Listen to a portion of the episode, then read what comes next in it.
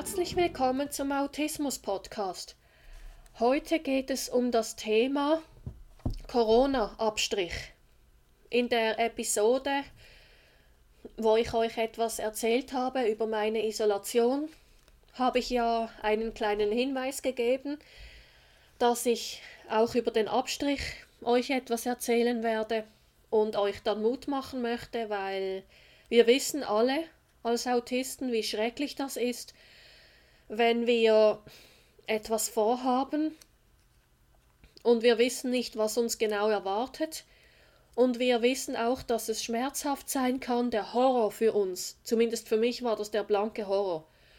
Und das Beste war natürlich, ironisch gemeint, das Beste, dass mir die anderen Menschen mitgeteilt haben, boah, das war so schlimm, meine Nase hat gebrannt wie Feuer. Ich habe fast erbrechen müssen. Ja, klar, solche Infos stärken nicht, so viel ist klar. Und deswegen komme ich auch schon zu den Tipps. Lasst euch da nicht runterkriegen. Wenn andere sagen, es ist ganz schlimm, schlussendlich ist das für jeden Körper anders.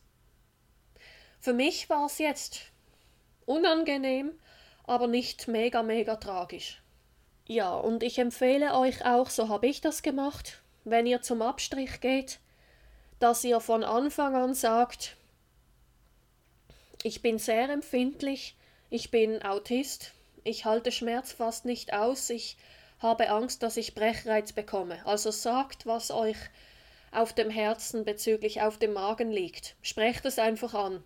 Ich hab's gemacht und ich hatte jedes Mal Erfolg.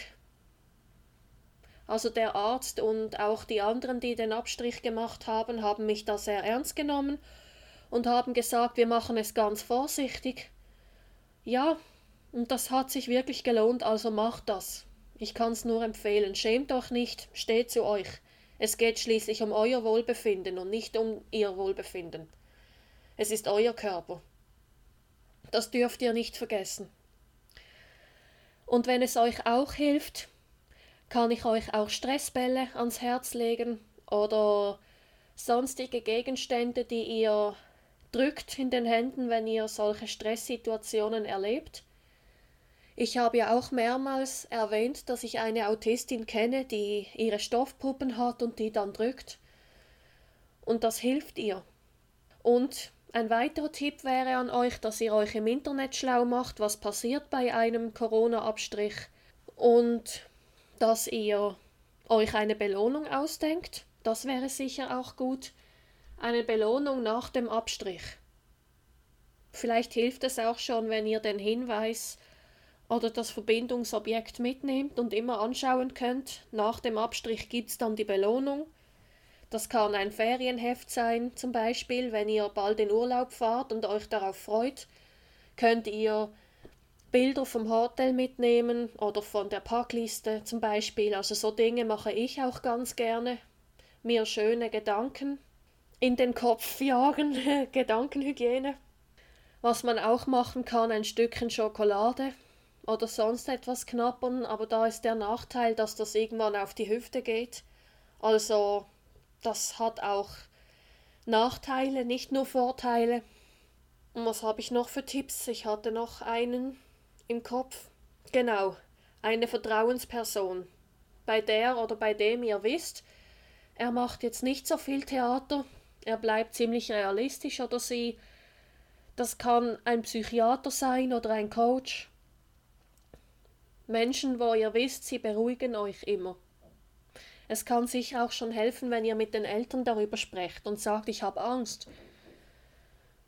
Ja, am besten wäre natürlich eine Vertrauensperson, die das selber gemacht hat. Das wäre natürlich das Beste.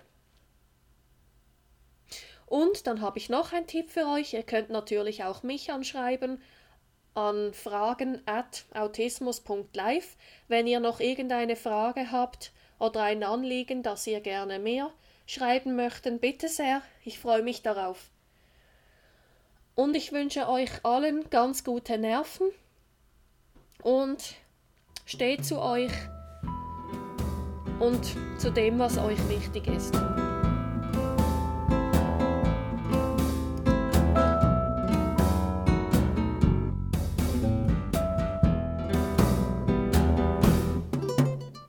Und denkt immer daran, wenn man will, kann man alles schaffen.